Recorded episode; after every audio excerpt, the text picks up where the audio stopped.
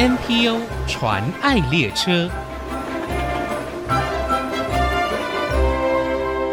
听众朋友，大家好，我是王淑荣，欢迎收听 NPO 传爱列车。说到社工，大家都知道这是一门助人的专业，帮助民众解决某些社会的问题。特别在复杂多元样貌的社会环境下，社会工作者已经是不可或缺的一种职业，扮演着重要的角色。一九九一年，国内社会工作教育界三十多位社工教授们，为了增进各个学校社会工作系所互相联系交流，并且改进社会工作课程的规划，加强社工教育，培育社会工作专业人员，于是，在一九九二年共同发起成立中国社会工作教育学会。之后，在两千年，函请内政部正式改名为台湾社会工作教育学会。请听学会刘香兰副秘书长的分享。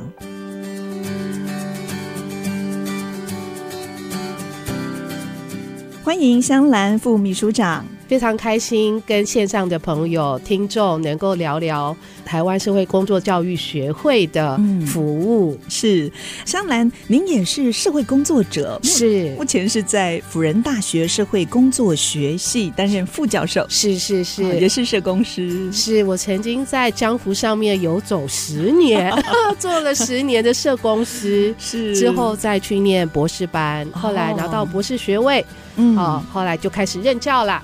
其实“社工”哦这个词对很多人来说并不陌生，但是能够具体的说出社工的工作，哎，这样的人好像就不多了。嗯，那是不是借着这个机会跟听众朋友介绍一下，到底什么是社会工作者呢？好啊，在我在选择社会工作者之前，我也想过自己要不要学心理学，去当心理师啊，哦、去当辅导啊。对。后来我发现，社会工作者跟心理师非常不一样的地方，我们是除了帮助人以外，我们也希望有一个更公平正义的社会。嗯，对。有时候一些人的需要跟问题。不是来自于他本身有错，对，是整个大环境。对，所以社会工作者跟心理师、心理学不一样，是我们希望同时能够改变社会，嗯，社会变得更好，里面的人就更幸福、更快乐啦。所以因为这样子，我就选择了做社会工作，是。因为它是一个助人的专业，同时帮助人变好，但也同时让环境变得更友善。大家可能常常会把志工跟社工搞混，对，对，其实是有很专业上的差别。嗯，这边还是要说一下哦，因为我们是一个专业，嗯，所以我们就像医生啊、护理师一样，我们是有证照。而且有薪水，哦、对，对，而且是可以在政府跟民间单位拿到有薪资的工作，嗯，而且薪资是越来越好的哦。是是，呃，不瞒您说，社会工作是不会失业的。也现在需求越来越越来越大的，哦，所以欢迎大家更认识我们社会工作，对，可以投入这个投入我们这个专业。是。贵会的名称哦，社团法人台湾社会工作教育学会。是，其实从从这样的名称，我们就可以猜到，你们主要的服务是在教育培力专业社会工作者这一块，是不是？是我们社会工作教育学会其实成立了，从一九九二年到现在。主持人，你知道吗？我们每一年从大学社会工作系毕业的社会工作系的学生。将近有三千位，嗯，每一年从硕士班毕业的硕士，大概有四百位，是。博士大概有三四十位，哇，这些都是我们全国社工系所的老师，嗯，培育出来的服务社会的。优秀人才。是，那我们的协会就是站在这些系所老师的后面，嗯，支持他们，是。培育我们的社会工作的尖兵。对，哎，真的很重要，这就是我们很重要协会的使命跟角色。对，这个是改变社会最大的动力哦。对，嗯，不过我在上网看学会的地址，对，是在台大的社工系，是不是？是因为其实发起人还有发起的团队，就都都是台大社工系的老师，嗯，所以办公室就在那里。对，因为这样的话，教学、研究、服务都可以在一起整合。对、嗯，那是不是也可以跟我们介绍一下哦？从民国八十一年成立到现在，我看你们推展了好多的活动哦。对，主要就是在教育培力这个部分，那是不是可以给我们一一介绍一下？呃，我们其实协会非常致力于呃培养优秀的社工教育人才，是还有社会工作的研究人才，还包括学生、硕士、博士。嗯、所以我们做的服务是非常多元的。嗯、第一个，从硕士到博士，我们会提供很优质的环境，甚至设立奖学金，哦、呃，让拿到硕士跟博士的优秀的人可以得到我们的硕博士杰出论文奖。嗯，哦，这个每年都有举办。是。那再来是我们有很多新的社工系的。老师，新老师，因为现在其实教学、研究、服务的压力很大，我们也希望新老师能够安全上垒。对，从助理教授到副教授到教授，教授，对，我们希望这个过程是越来越顺畅，所以我们也花了很多时间办博士班的培力工作坊啊，办新老师的工作坊，办薪火相传的论坛，嗯，就是要让助理教授到副教授到郑教授的过程是越来越有大家的支持，是。那再来，我们当然也要提倡社会工作研究的品质，对，还有专业。所以，其实我们也办了《社会工作与社会福利学刊》，嗯，在去年的时候正式的发行第一期，希望大家就是投稿啦。那最后也是希望让我们社工教育能够回应。台湾那么快速的社会变迁，所以我们也办了全国社会系所的主管高峰会，是。哦，每年一两次，让全国的社会系的系主任可以互相交流、交流讨论，对现在学生的需求，对。现在课程要怎么创新的设计，是。对，还要怎么培育我们的人才，发生了哪些事情，我们也花了一整天集思广益。嗯，那当然，我们也会让好多想要走翻转教育的老师，嗯，创新教学的老师是。得到补助。哦，啊，这是说要感谢感恩基金会，他提供我们一些呃经费，让我们一些想要走翻转教育的老师是。每学期都可以申请，以便于让我们的学习的场域在实物界，嗯，也邀请很多非营利组织。到我们的课程当中，当我们的协力伙伴，对，一起来培育我们的大学的社工系学生，哦，这都是我们一系列做的事情。对，你们就集结了很多的，不管是人或者是各项的资源，对，对，对，对，变成一个很棒的平台哦，真的，呃，社工教育的平台。是。我看到你们还有一项很棒，是跟国际接轨哦，确实。哦，你们也不定期的会举办一些国际的学术研讨会。确实，我们每年其实都跟着我们的年会一起举办国际型的，因为台湾社会工作教育学会是代表台湾，嗯，是可以跟其他国家的社工教育相关的机构是。一起举办一些国际交流，嗯，包括参访，包括演讲，包括更正式的学术研讨，是，这也是我们当仁不让的。角色跟使命，对，所以最主要就是希望能够鼓励在台湾有热忱和使命的社会工作者，透过研究也带动社会的议题，产生重要的学术影响力。真的 好，那谈到这里，先休息一下，待会儿继续再请刘香兰副秘书长来跟我们分享台湾社会工作教育学会的服务。马上回来。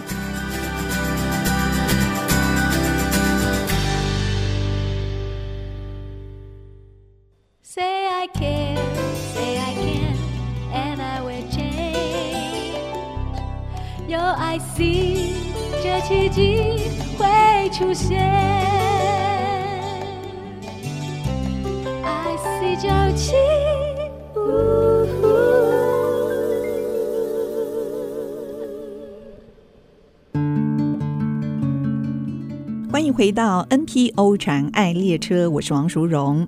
今天我们邀请社团法人台湾社会工作教育学会的副秘书长刘香兰社工师，他也是辅仁大学社会工作学系的副教授，来节目当中分享。刚才香兰跟我们谈到了学会呢，为了加强社会工作教育，培养专业社工人才哦，举办许多的像社工培力啦、论坛，还有一些学术重要的活动跟奖励啊。那是不是也可以跟我们分享一下学会成立到现在，您认为国内社会工作者参与第一线的工作，或者在专业领域上的培力，有哪些议题是值得大家一起来关注的呢？是哦，其实这是一个非常重要的大灾问。看这两年全球都被疫情影响，是，所以疫情下面的社会问题跟社会需求，其实都是我们学校老师关注的，嗯，包括疫情下面的家庭暴力。疫情下面的失业。是。对，还有我们所关心的新住民，还有移工，还有独居长者，还有独居长者，这些都因为疫情呃没有工作，不能去工作，收入就减少了，是，甚至是独居长者不敢外出，因为他们不想打疫苗，是是，那一个人就在家里，志工也因为疫情没有办法到家里去探访，只能打电话是用 Line，有时候就变成一个。生活的孤立了，真的，这都是疫情之下，我觉得大家要关心的议题。嗯、呃，那当然现在还是在疫情的尾巴，对，但但是疫情的尾巴也不代表呃我们所关心的服务对象经济社交有恢复到跟没有疫情的时候，我觉得这是一个非常重要的。再来就是线上的诈欺跟线上的色情，啊、对，也越来越多了。还有，还有线上的性别暴力，是。以前可能是实体对一个女性性侵犯，嗯、现在因为网络时代科技的发达，嗯、所以对于呃线上的色情，还有线上的诈骗，对，包括线上的犯罪集团。透过 IG、脸书追踪小女孩，是把小女孩诱拐出去。绑架、性侵，最近一两年，包括线上的数位的性暴力，把隐私照没有经过当事人同意就散布出去，散布甚至做虚假的，从你的脸把它移植到别人的身上，对，对，其实都很侵犯了一个人的尊严。对，那这个个新的犯罪手法也会衍生好多新的受害人。嗯，那这些受害人。大部分其实是女性，哦、甚至是未成年的女性。是，那这些都是我们社会工作专业需要面对的新的议题。对，也要发展新的服务策略跟方法，嗯，才可以让这些曾经受过伤害、创伤的当事人能够走出来，嗯、甚至去参与很多服务，改善社会。对，特别这些被害者，他们常常是求助无门的，对对，所以真的有需要有人带头为他们找一条出路，对，而且把力量集结起来，这个就是社工师的工作，对不对？没错，我们就是要集结 组织，改变环境，是对。我觉得台湾社会工作教育学会很棒的一点是，你们不只是观察。分析这个社会的现状是、哦、最重要，你们还亲身要参与在第一线，对，要做。对，我知道你们现在特别关注新住民朋友，是你们还开了 podcast，对对？这是我们辅仁大学社会科学院 还有一个呃社会 USR 的计划。嗯，对，我们其实辅仁大学很关注原住民、新住民还有移工，嗯，所以我们在呃上学期组织了宗教系还有社工系的。老师跟学生做新住民的 podcast，嗯，那今年会扩展到移工，哦，因为其实他们都是来自于一个国家，我们不要分他们是新住民还有移工，他们就是一个国家的人，他们有共同的语言，他们生活在我们环境里面，是我们的家人，所以我们开了个节目叫做《新家人》。话台湾，由他们来分享他们在台湾的生活的点点滴滴，点点滴滴。啊，也重要是让他们海外的家人朋友听到，所以我们是双语的。哇，这个很挑战呢，因为我自己也有主持新著名的节目，是我有听多，对，所以你们还要有翻译，我们有翻译，对对不然的话主持人他要有双语的，哦、这样子的话，我们才可以让台湾走到国际，也让我们的家人。在母国的朋友还有家人，更能够知道台湾是。他们在台湾发生的事情。嗯，他们在台湾已经扎根了，对，对他们还要终老。是，那这些我们都希望海外的人也知道。对，特别你们也关心就是新住民老后的问题。真的，对对真的，淑蓉姐，真的，哦、因为其实呃，一九五零、一九六零年代的新住民在台湾，其实很多是跟我们外省阿兵哥是一起结婚的，对，他们现在就是八九十岁了，哦，也有这么有年纪这么大，我还没有访问到这么大的，哦，真的。有，真的有，你需要的话，我可以介绍几位，哦，他们其实现在都是八九十岁，那因为他们先生。年龄更大，可能已经上天堂了，嗯，所以他就是一个独居的状态，因为亲人也都不在身边，因为他在一个人，海对。对，对，所以他现在就是独居，嗯，那有可能也没有身份证，到现在还没有领到，因为他们那个时候来的时候，国籍法跟户籍制度他们都不适合。是，所以他们目前有几位也没有身份证，嗯，所以他们都是靠的社会福利资源，还有里长、邻长，是，甚至是槟榔摊的老板，嗯，来帮助他们每日的生活所需。哦、是，台湾是一个宝岛，嗯，吸引了好多女性到我们这边，对，成为我们台湾的一份子，嗯，成为一个多元族群共荣的地方。对，但是他们其实老了状况，我们需要关心他们。他们对对对对对，其实社会工作范围涵盖的非常广。对，那除了刚才香兰所谈到新住民这样的议题，我相信学会在未来也有一些期许跟展望，是不是？是，呃，社工教育学会集结了台湾非常优秀的。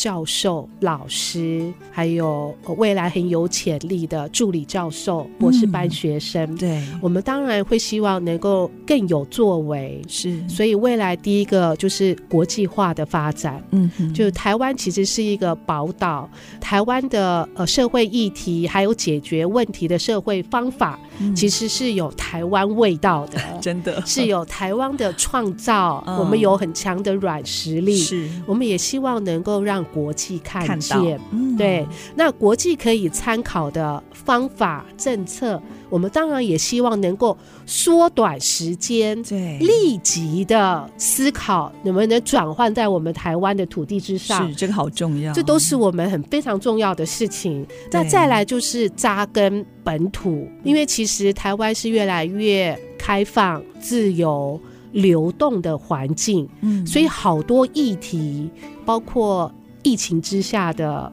家庭暴力是像刚刚讲的数位性别暴力，对，还有药酒瘾，嗯、如何让他们能够戒毒？哦，这也是我们台湾现在非常重要的事情。还包括心理卫生，自杀率也越来越高了，包括青少年这些东西，都希望我们社工教育学会很扎根在本土的这些越来越社工，对，培育他们。嗯，好，让他们能够在第一线无后顾之忧的做服务。嗯，也很重要的是社工人员本身的人身安全、薪资待遇是，还包括职涯发展。嗯，我们也都希望我们是一个投入社会工作的尖兵，无后顾之忧。哦，我们也不要因为我们介入了很多高风险、高危机的家庭。人生受到威胁，所以这些都是我们学会要支持，成为社工最大的后盾。真的，真的，真的。哎，那听众朋友可以怎么样来支持你们的工作呢？让我们也可以参与这个社会改造的服务。呃，其实社工教育还有社工这个行业、这个专业，其实都。非常需要人力、物力、财力的资源嘛？是。所谓人力，就是我们有数万的非营利组织，嗯，其实里面都有社会工作人员在工作。对，其实跟我们最好的伙伴是志工。嗯哼，欢迎大家响应我们一起服务台湾的这个使命。嗯、你可以投身在你家附近的。非营利组织、嗯、NPO 组织。对，后来就是跟我们社工一起合作，这是人力。那物力的部分，其实台湾是一个非常友善的国家。呃，一年的捐款其实是非常多的。对。那如果你有这样的心意，也不妨呃，透过你慷慨的心，帮助呃社会工作教育学会在经费上面，像刚刚我们办了那么多的活动，嗯、其实你都可以就是捐助你的所得，是只要一部分，可是对我们来培育我们的专业，还有优秀的博硕士生的后辈，嗯，都是非常有帮助的。对，那这个资讯我们的官方网络上面都有，哦，都有，对不对？请大家。上网按赞、分享、传阅跟捐助我们。好，其实今天介绍的社团法人台湾社会工作教育学会哦，他们从民国八十一年成立到现在，不只是提升国内社工教育的服务和研究量能，更集结相关人力资源、物资各方的资源，成为当前社会工作教育相关重要议题彼此交流讨论、建立共识跟方向的一个平台。也期待大家可以更多了解这项工作的重要，并且给他们最大的支持。今天非常谢谢刘香兰副秘书长来到节目当中跟我们分享，谢谢您，谢谢淑荣。真情传爱，各位听众好，我是台湾社会工作教育学会副秘书长刘香兰。社会工作是一个助人的专业，我们更在雕塑我们的社会，让我们的社会更友善、更公平、更正义。我邀请各位听众参与我们社会工作的行列，用你的举手之劳关心你家里附近的人。如果你有钱，你就多帮忙我们的社会；如果你有小孩，也鼓励他们投入助人的行业。好，让我们的社会越来越幸福，越来越友善。如果你是这样的人，你就是社会工作的好朋友。谢谢大家。目前国内 NPO 组织已经超过七千个，透过他们所分享的故事，让我们不止发现台湾的新希望，也一同关怀参与，为他们加油打气。我是王淑荣。欢迎您上 ICG 网站听更多 NPO 传爱的故事。